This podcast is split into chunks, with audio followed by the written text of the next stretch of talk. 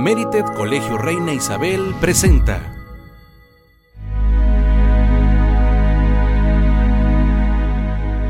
Hola a todos y sean bienvenidos a un nuevo capítulo de nuestro podcast, Misterios sin resolver. Con Dachiana Flores y yo, Paola Gutiérrez. El día de hoy hablaremos de algunos de los casos policíacos sin resolver más sonados de la década. Así que prepara tus palomitas y ponte cómodo, pues esto se va a poner bueno.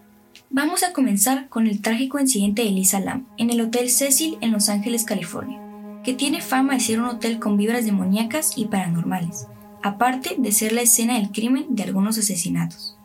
Elisa Lam era una joven británica de 21 años, quien se hospedó en el Hotel Cecil el 26 de enero del 2013. Esta pobre chica simplemente venía a tomarse un descanso de la universidad, pero nunca se esperaba que este inocente viaje terminaría cobrándole la vida. Un día, como cualquier otro, Lisa utilizó el ascensor del hotel. Sin embargo, en las grabaciones, la chica parecía estar asustada y nerviosa.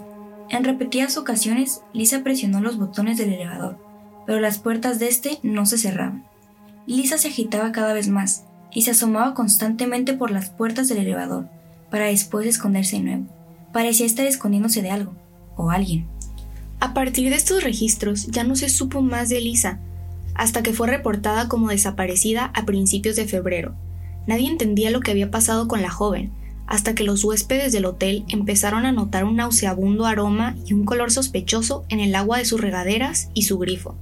A causa de estas quejas, los encargados de mantenimiento del hotel revisaron las cisternas, en donde lamentablemente encontraron el cuerpo de Lisa Lam en estado de descomposición y desde aquel 19 de febrero no se ha encontrado al culpable de este crimen tan atroz. ¡Wow! ¡Qué impresionante! Hasta se me puso la piel de gallina. A mí también. Ahora proseguiremos con otro caso que, en lo personal, me causa demasiada impotencia, y es el caso de Paulette Guevara Fara, una niña de tan solo 4 años, la cual nació prematuramente y con problemas motrices.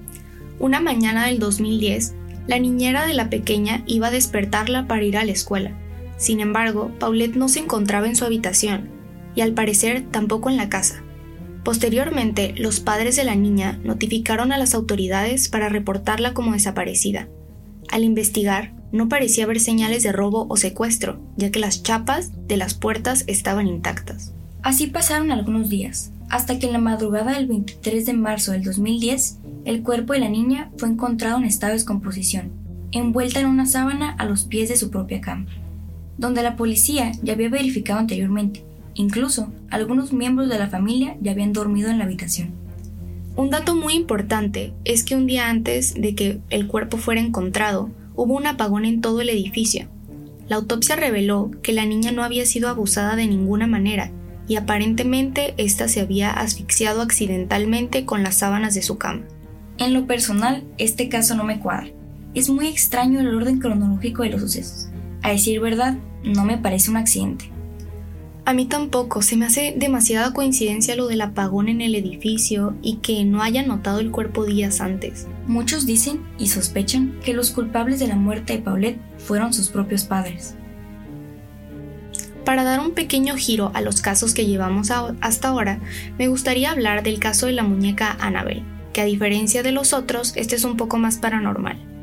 La muñeca Annabelle fue el regalo de una madre a su hija Donna en 1970 quien estaba en ese momento estudiando enfermería. Durante varios meses estuvieron ocurriendo sucesos paranormales, que parecían solo suceder ante la presencia de la muñeca. En algunas ocasiones, esta cambiaba de lugar y posición, incluso de recámara. En una ocasión encontraron una nota en la mano de Annabel con la frase, Ayúdanos. Esto aterró a la familia, por lo que decidieron contactar a una medium que los ayudaría a descubrir qué tipo de energía maligna estaba poseyendo la muñeca. Al hablar con la medium, se enteraron de que era una niña de 7 años la que estaba poseyendo a la muñeca. Sin embargo, las cosas no cambiaron. Es más, iban de mal en peor.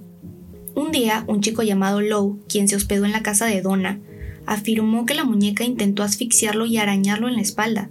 Después de estos incidentes, la familia llamó a un padre para realizar un exorcismo a la muñeca. Hecho esto, se determinó que la muñeca en realidad no estaba poseída, hasta la fecha, todavía no se sabe qué tipo de espíritu o fuerza maligna provocó lo sucedido. Y bueno, sin más que decir, estos han sido los casos policíacos del día de hoy. Recuerda hacernos saber si quieres casos similares y si este podcast fue de tu agrado. Esperamos que lo hayas disfrutado. Y si te dio mucho miedo, no te preocupes. Recuerda que nunca estás solo. Siempre hay una niña atrás de ti.